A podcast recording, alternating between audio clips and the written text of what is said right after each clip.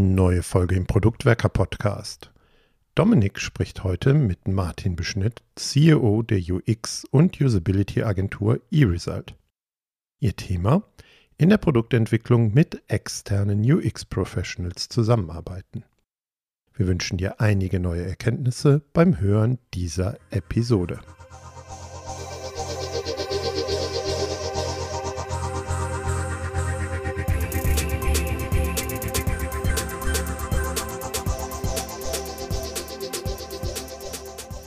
Als Product Owner wollen wir immer gute Entscheidungen treffen und vor allem ein geiles Produkt am Ende des Tages gebaut haben.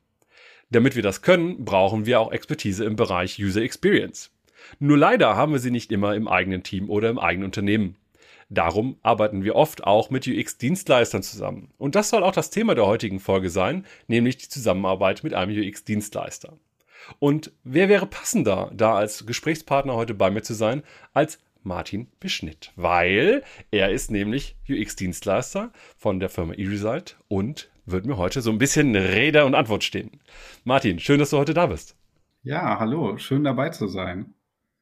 Jetzt äh, habe ich schon so ein kleines bisschen was über dich verraten, aber magst du vielleicht denjenigen, die dich noch nicht kennen, ein oder zwei Worte zu deiner Person sagen?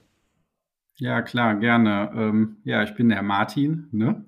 Vielleicht alle die, die schon ein bisschen älter sind, äh, kennen das. Genau, Martin Bierschnitt, ähm, bin äh, von Haus aus Medientechnologe und arbeite jetzt schon im Bereich Usability und User Experience aus Dienstleisterperspektive, äh, ich glaube 2007, 2008, habe ich als Praktikant bei der eResult GmbH angefangen ja, habe alle Stationen durchlaufen, die man, glaube ich, so als UX-Researcher und Consultant durchlaufen kann und äh, bin gerade geschäftsführender Gesellschafter der eResult GmbH. Jetzt gerade so, du hast schon gesagt, ne, ihr seid äh, UX-Dienstleister und du hast auch schon einiges an Erfahrung da sammeln können alleine durch die ganzen verschiedenen Stationen, die du auch da hattest, aber auch in deiner aktuellen Rolle. Was sind so in der Zusammenarbeit mit Product Ownern, eben in dieser agilen Produktentwicklung und so weiter, wenn ihr als Dienstleister damit reingeht, was sind so üblicherweise Herausforderungen, Probleme oder ähnliches, die du siehst oder wahrnimmst? Aus meiner Sicht ist die, die größte Herausforderung erstmal, ich sag mal, der gemeinsame Start oder Anfang. Und in der Regel ist es meist so dass wir zu spät reinkommen ins äh, Projekt beziehungsweise äh, in, ins Doing. Wir reden ja hier eher von Sprints und keinem fertigen Produkt und, und, und. Aber meistens werden wir immer gerufen, wenn schon ziemlich viel gemacht wurde, man schon ziemlich weit ist und ähm, dann immer dann äh, so den Auftrag bekommt, hey, könnt ihr nicht mal eben? Und dieses könnt ihr äh, nicht mal eben finde ich immer sehr, sehr kompliziert, weil ähm, ein Produkt dann schon in eine gewisse Richtung gebaut wurde. Vielleicht gab es auch eine entsprechende Vision und, und, und. Ähm, aber wir dann meistens immer so gemeine Fragen stellen wie, naja, für welche Zielgruppe baut ihr denn das Produkt? Und dann gibt es eine entsprechende Antwort, bestenfalls. Und dann kommt dann meistens die zweite Frage von mir, okay, und was sind denn die entsprechenden Anforderungen, Bedürfnisse dieser Zielgruppe? Und bestenfalls gibt es dann da auch eine halbwegs fundierte Antwort, weil vorher irgendwie User Research äh, und Requirements äh, Engineering betrieben wurde.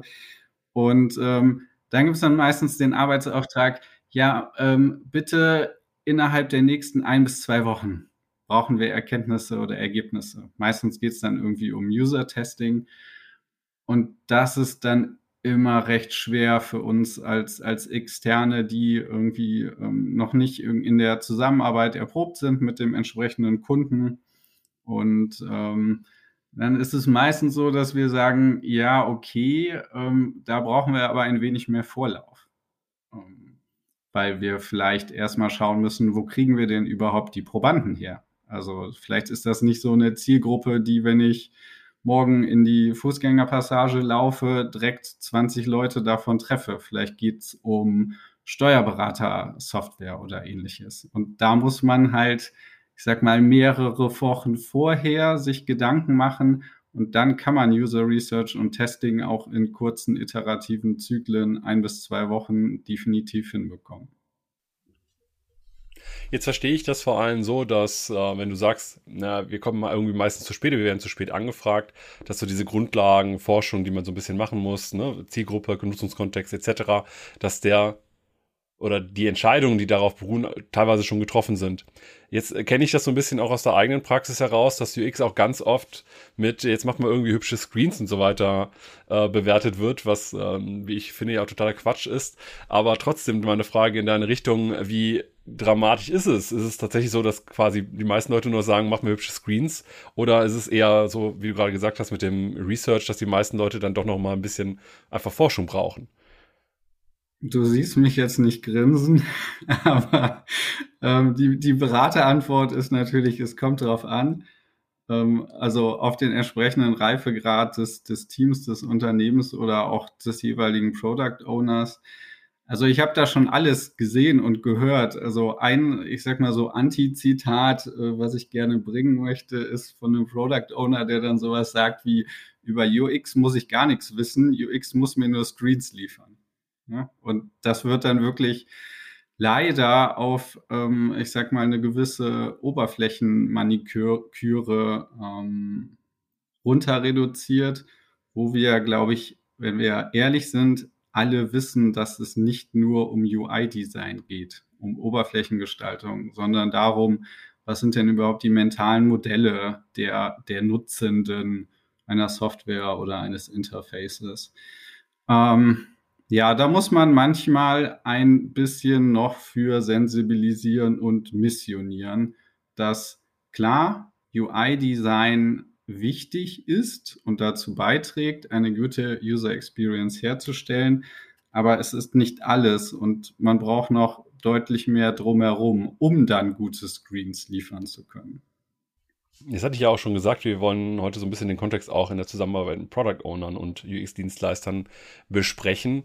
Jetzt ist die Arbeit äh, Product Ownern meistens über Scrum oder andere iterative Ansätze organisiert. Ich kann mir vorstellen, du hattest gerade eben gesagt, es braucht unter Umständen einige Zeit, um die richtigen Probanden zu finden. Ja, du hattest gerade Steuerberater als ein Beispiel genommen, die man sicherlich nicht nur zufälligerweise auf der Straße trifft, sondern die man gezielt ansprechen muss und die auch Zeit für einen haben müssen. Welche Herausforderungen siehst du so vor allem in diesem agilen Kontext? Also sprich, wenn wir über Iterationen oder Sprints oder ähnliches sprechen. Naja, dass UX damit es nicht immer hinten runterfällt, benachteiligt äh, äh, fällt wird ähm, und einbezogen wird, dass auch UX halt schnell und agil ist und liefern kann. Also dass ähm, sich entsprechend UX-Professionals oder der externe Dienstleister dann entsprechend so vorbereiten und aufstellen, dass man zu gewissen Design-Fragestellungen, wenn es jetzt um einen neuen Sprint geht, äh, um ein neues Feature geht, um die Entwicklung, dass man dann schnell fundierte Insights generieren kann, um zu sagen, okay, wir müssen jetzt ne, nach links oder nach rechts laufen bei einer entsprechenden Designentscheidung. Da muss man vielleicht da noch äh, als Ergänzung ähm, auch nicht immer nur streng nach Lehrbuch vorgehen. Und damit meine ich jetzt nicht äh, Vorgehensweise nach Scrum und Co., sondern auch Vorgehensweise nach dem User-Centered Design-Prozess. Also klar, man muss alle seine Schritte entsprechend ähm, ähm einhalten, auch nach ISO-Norm und, und, und. Aber User-Testing kann ich hands-on und pragmatisch machen oder ich kann es mit äh, 54 Probanden machen, weil ich ja äh, pro äh, Subgruppe äh, fünf bis sechs Bewertungen haben möchte. Das funktioniert dann im agilen Kontext innerhalb eines Sprints nicht. Gut, jetzt gehe ich mal davon aus, ich muss halt Sachen auch einplanen und ich brauche entsprechend äh, die Möglichkeiten. Wie integrierst du äh, gerade auch als Dienstleister vielleicht das gesamte Produktteam, was wir da so haben? Naja, zum einen man muss ein bisschen, so ein bisschen unterscheiden, also was tue ich denn als externer Dienstleister? Also bin ich jemand, der wirklich mitarbeitet im Team, beispielsweise als UX-Designer oder aber auch Researcher, oder bin ich jemand externes, der eher zuarbeitet? Vielleicht ähm, äh, da nochmal die Unterscheidung. Also wenn ich jetzt ein, ein, externer Dienstleister bin, der gebucht ist, äh, um alle äh, zwei Sprints äh, User-Testing zu machen, ähm, dann brauche ich halt Input. Dann brauche ich Input. Was habe ich für ein Feature? Ähm, äh, auf welchem Device soll das getestet werden? Was sind in etwa die Use Cases? Was wird funktionieren? Was wird nicht funktionieren? Ähm, also ich brauche wie so eine Art ja, Briefing oder Waschzettel, äh, Waschanleitung. Und da kann ich dann natürlich, wenn ich das mehrfach und kontinuierlich mache, in der Zusammenarbeit immer besser werden. Dann brauche ich vielleicht ein bisschen weniger Worte und ein bisschen weniger Schriftliches. Also ein Input brauche ich, beispielsweise auch in, in Form eines Kickoffs.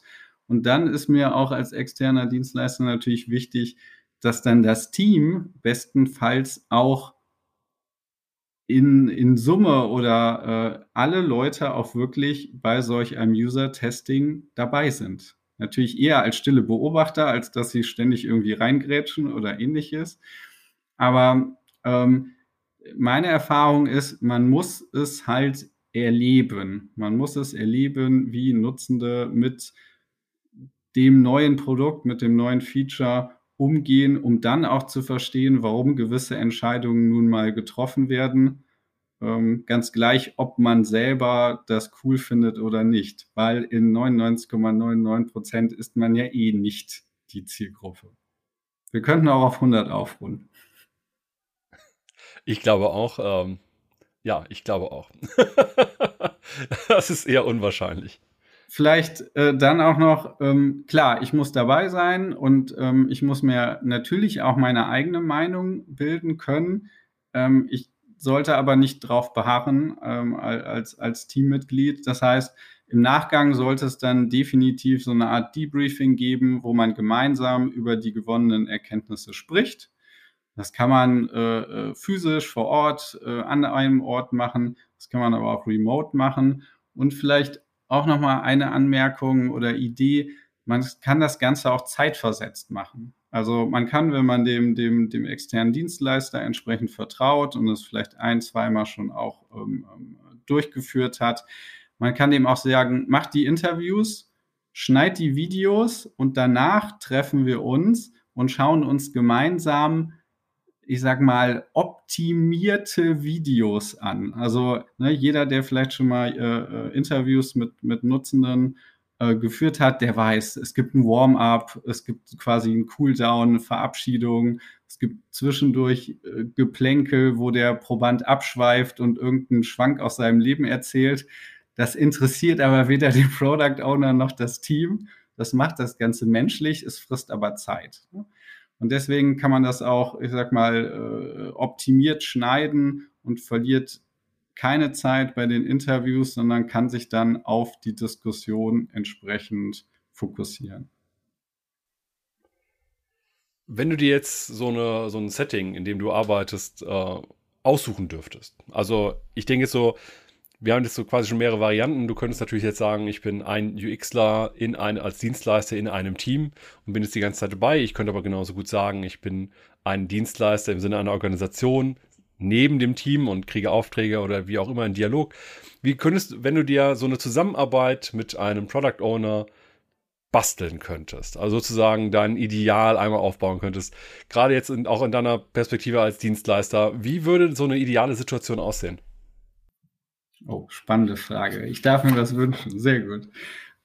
Das spielt aus meiner Sicht so in die Richtung ne, de dezentrales Team oder zentrales Team. Also ist, ist mein, mein UX-Professional die ganze Zeit fest im Team verankert oder aber ist er Teil einer, einer, einer Serviceabteilung, ganz gleich, ob die intern oder extern ist.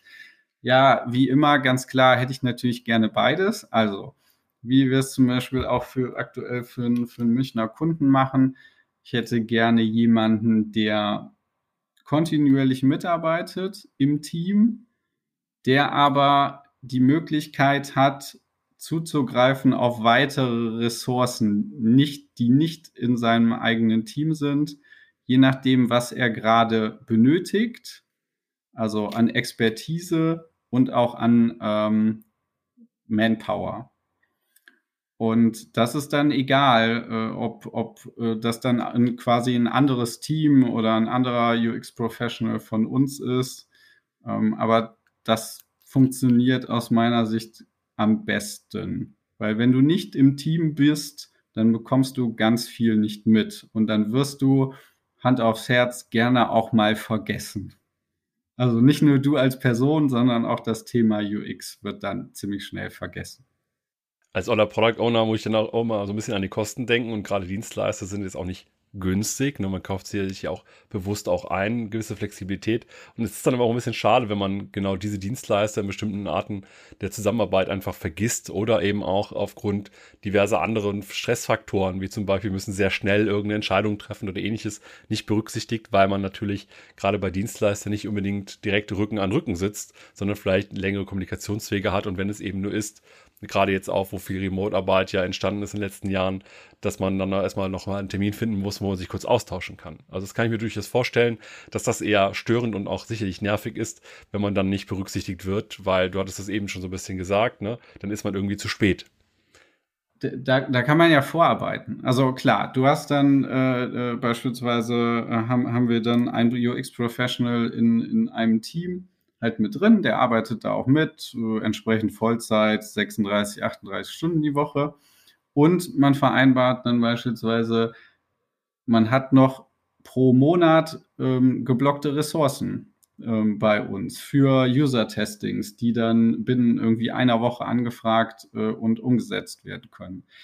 Ähm, das lässt sich planen, auch auf äh, Seiten eines Dienstleisters das kann man dann entsprechend abrufen oder aber nicht bis zu einem bestimmten, ich sag mal, Tag oder Deadline im Monat und dann ist alles fein für beide Seiten. Es kommt ja auch immer darauf an, ne, Stichwort äh, Discovery und De Delivery, habe ich denn überhaupt gerade was, ähm, wo ich mir unsicher bin? Dass, äh, dass man nochmal User-Testing oder ähnliches machen muss. Oder aber ist das so klar wie Kloßbrühe, dann bräuchte ich vielleicht in dem Monat äh, kein Backup durch, durch noch äh, weitere UX-Ressourcen. Ich würde jetzt gerne mal noch so einen anderen Blick der Zusammenarbeit reinwerfen, ähm, beziehungsweise ansprechen. Nämlich, in welcher Art und Weise zum Beispiel wir als Product Owner so euch als UX-Dienstleister die Zusammenarbeit einfacher machen können. Mein Gedanke, um so ein Beispiel mit reinzubringen, wenn ich jetzt Anforderungen formuliere, in welcher Art und Weise auch immer, beispielsweise äh, eine Sache, die ich sehr gerne mache, die ich auch immer wieder propagiere, ist zum Beispiel Personas auch mal im Product Backlog verwenden oder eine UX-Vision auch für die Planung und Priorisierung im Product Backlog zu verwenden. Gibt es so, gerade auch wenn wir jetzt mal eher an die schon fast operativen Arbeiten von Product Ownern reinschauen, Sachen, wo du sagst, die helfen mir als externen Dienstleister, massiv dabei oder zumindest spürbar dabei, meine Arbeit effektiver und effizienter zu gestalten? Ja, das war schon mal ganz gut, was du genannt hast. Also Personas helfen. ähm, eine UX-Vision hilft auch, total cool, ähm, weil man durchaus natürlich dann überlegen kann, was können wir denn als, als UX-Professionals tun, um ich sag mal, die, die, diese UX-Vision zu erreichen, beziehungsweise zu messen, ob wir näher dran sind. Ähm, das kann man ja dann runterbrechen auf gewisse Eigenschaften, Attribute, die man wiederum, muss man sich dann schauen, was man da in seinem Werkzeugkasten hat, ähm, mit, mit welchem standardisierten Fragebogen ich das beispielsweise in meinen Interviews oder Testings ähm, ähm entsprechend erheben kann. Also das hilft auch dann wiederum dir oder dem Product Owner entsprechend in der Kommunikation, hey, das hat ja was gebracht, das stiftet einen Nutzen für mein Produkt, weil wir ja alle das Problem kennen, dass UX ja nicht ganz so einfach messbar bzw. greifbar ist. Ne? Da gibt es schon, glaube ich, auch zig andere Podcasts, in denen du dich dem gewidmet hast. Und äh, ja, das Thema User Stories ist natürlich auch ähm, super wichtig. G gerne mit der Verbindung, ne, nicht der Nutzer, sondern die Persona 123 ABC. Hilft auch schon mal total ähm, in der Zusammenarbeit. Aber lass uns ruhig dann noch ein bisschen, ein bisschen detaillierter einsteigen, gerade jetzt so aus der Erfahrung deiner Zusammenarbeit. Was waren denn so in der Vergangenheit besonders gute Metriken, Messmöglichkeiten oder ich sag mal auch ganz allgemein so Visualisierungsmöglichkeiten, um den Wert oder den Effekt auf die User Experience, wie auch immer, in dieser agilen Arbeit ein bisschen transparenter zu machen? Ich würde immer empfehlen, oder das zeigen auch unsere Erfahrungen in, in der Zusammenarbeit ähm, mit Product Ownern und agilen Teams, bloß keine super komplexen, exotischen, erklärungsbedürftigen ähm, Messkonstrukte einzuführen. Also was, worauf will ich hinaus? Wirklich bleibt bei den standardisierten Dingen, die die UX-Welt zu bieten hat. Also zum Beispiel der User Experience Questionnaire, äh, der System Usability Scale. Also das so zwei Fragebögen, die man wirklich einfach und schnell einbauen kann.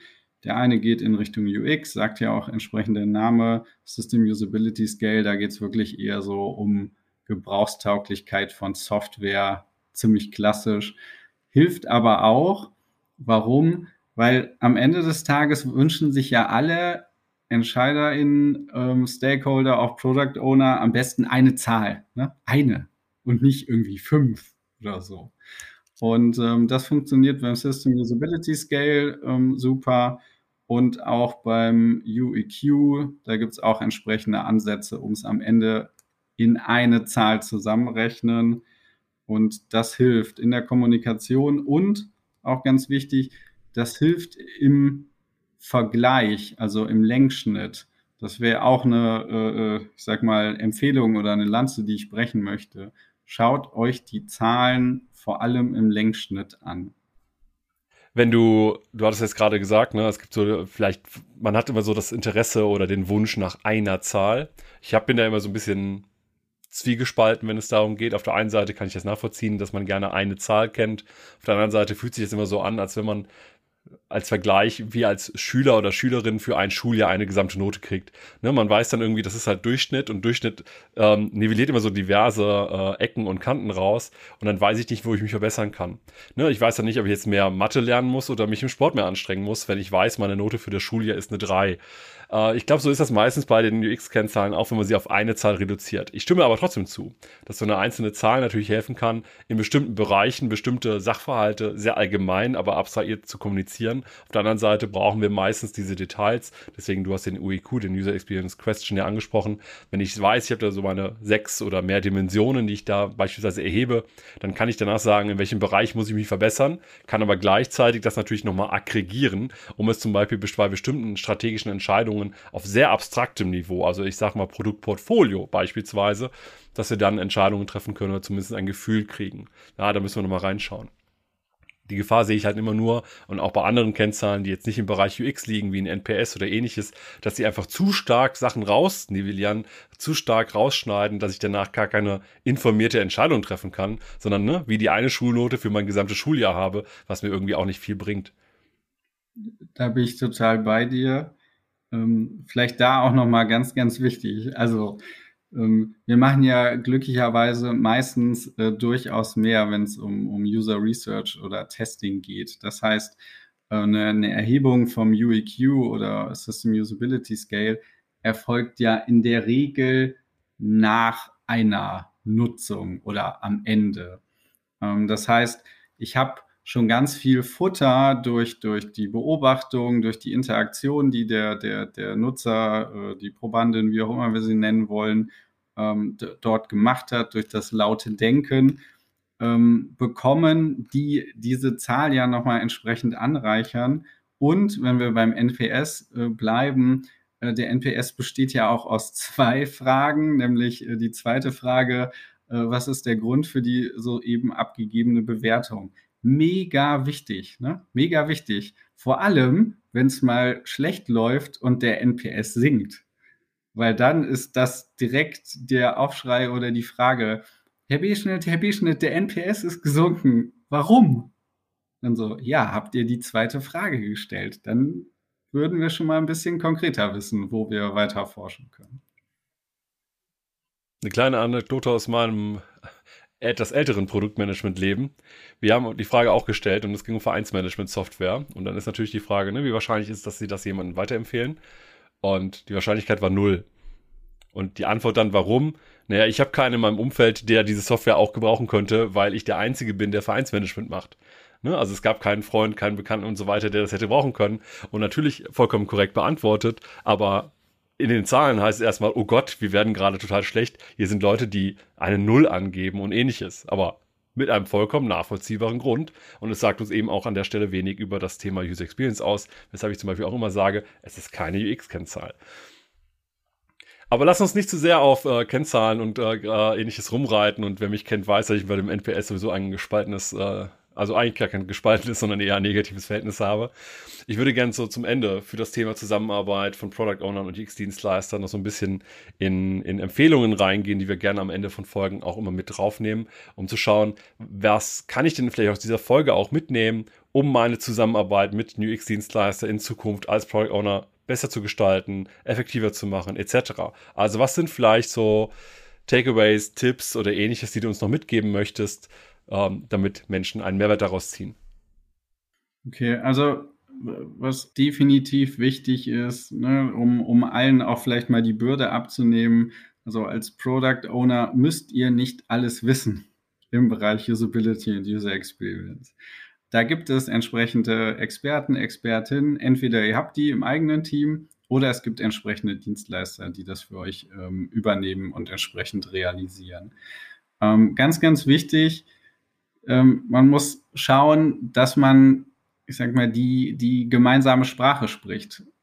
Sprich, ihr müsst euch ein bisschen damit beschäftigen, ja, was ist so der Sprech von UX-Lern? Was ist überhaupt die Definition von Usability, von User Experience? Was hat es vielleicht so mit den gängigsten Methoden auf sich? Ne? User Research, User Testing, Online-Befragung und, und, und.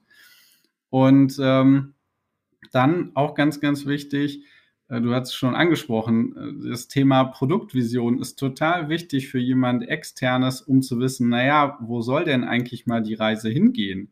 Wohl wissend, dass man vielleicht von diesem ursprünglichen Gedanken der Vision auch mal abrücken kann, eben bedingt durch User Insights, die man gemeinsam realisiert. Validierte Personas, auch noch ganz, ganz wichtiges Thema. Ne? Du hast Personas angesprochen, bin ich auch Fan von. Ja, man kann jetzt wieder drüber streiten und vielleicht der ein oder andere sagt, boah, das ist doch total teuer und nutzt nichts. Nee, dann habt ihr Personas noch nicht richtig gemacht. Ähm, mir geht es bei Personas darum, und das ist eine total wichtige Empfehlung, damit jeder im Team weiß, für wen er das Produkt baut. Jeder weiß, für wen er das Produkt baut. Und jeder denkt nicht an eine andere Person mit anderen Bedürfnissen. Darum geht es bei Personas, nichts anderes. Das ist total wichtig. Und ja, ähm, ich habe es gesagt und ähm, das hört sich so lapidar an. Denkt rechtzeitig oder frühzeitig dran, hoppla, wir bauen da jetzt ein Produkt. Wir sind nicht die Zielgruppe. Das heißt, wir müssen entsprechende Methoden und Prozesse schon mal vordenken, damit wir dann innerhalb von ein bis zwei Wochen lieferfähig sind. Sprich, ne, was sind unsere Zielgruppenkriterien, äh, die zu rekrutieren sind? Ähm, wenn ich ein äh, User Lab machen will, mit wem mache ich das? Wo mache ich das? Und wie viel Geld kostet das eigentlich? damit ich das entsprechend schon frühzeitig in meiner Budgetplanung ähm, berücksichtigen kann. Das ist ähm, eigentlich schon fast alles. Achso, ungefähr 15 Prozent, ne? wenn mich wer fragt, 15 Prozent. ähm, Budget. Ja, korrekt. Ja, ich glaube, über das Budget kann man auch noch mal lange diskutieren und äh, darüber sprechen, warum macht es auch vielleicht Sinn, so viel äh, Budget oder so wenig Budget oder wie auch immer man das jetzt eben beurteilen möchte, zu investieren. Weil ich glaube, was die wenigsten, also meine Erfahrung ist, die wenigsten Product Owner, die ich kenne, können aus der Hüfte heraus geschossen sagen, wie teuer das Team beispielsweise ist. Wenn wir uns aber bewusst machen, dass so ein Team jetzt rein im Bereich Delivery, ne, also wir bauen das Produkt, vielleicht auch ein bisschen Forschung, aber allein in dem Bereich auch schnell pro Sprint 40, 50, 60.000 Euro kosten kann, an reinen Personalkosten plus äh, was wir an Nebenkosten haben mit Miete und äh, anderen Sachen, die man als Arbeitgeber so bezahlen muss. Wenn man sich das bewusst macht und äh, weiß, dass je später wir bestimmte Entscheidungen ändern, desto teurer werden sie. Ne? Also ein Bug, den man am Ende behebt, ist immer am teuersten, als wenn man ihn am Anfang schon behoben hätte. Natürlich am Anfang sind es immer Wetten, sind die Sachen auch relevant oder nicht.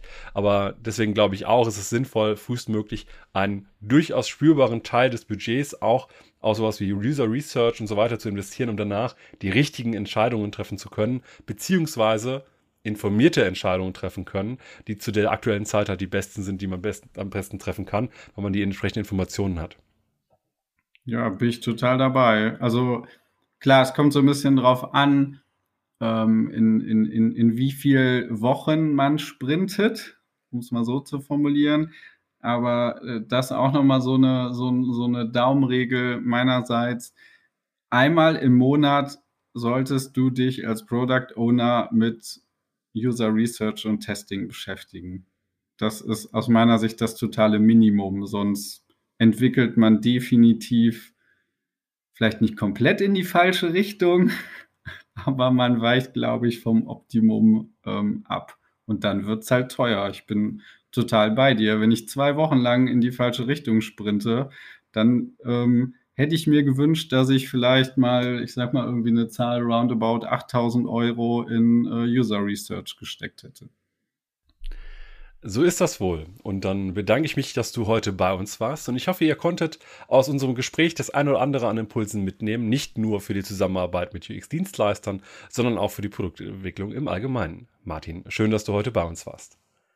Ja, danke, hat Spaß gemacht und ähm, ja, gerne melden. Es gibt sicherlich noch mehr zu dem Thema zu erzählen, aber auch zu anderem im Bereich User Research und Testing.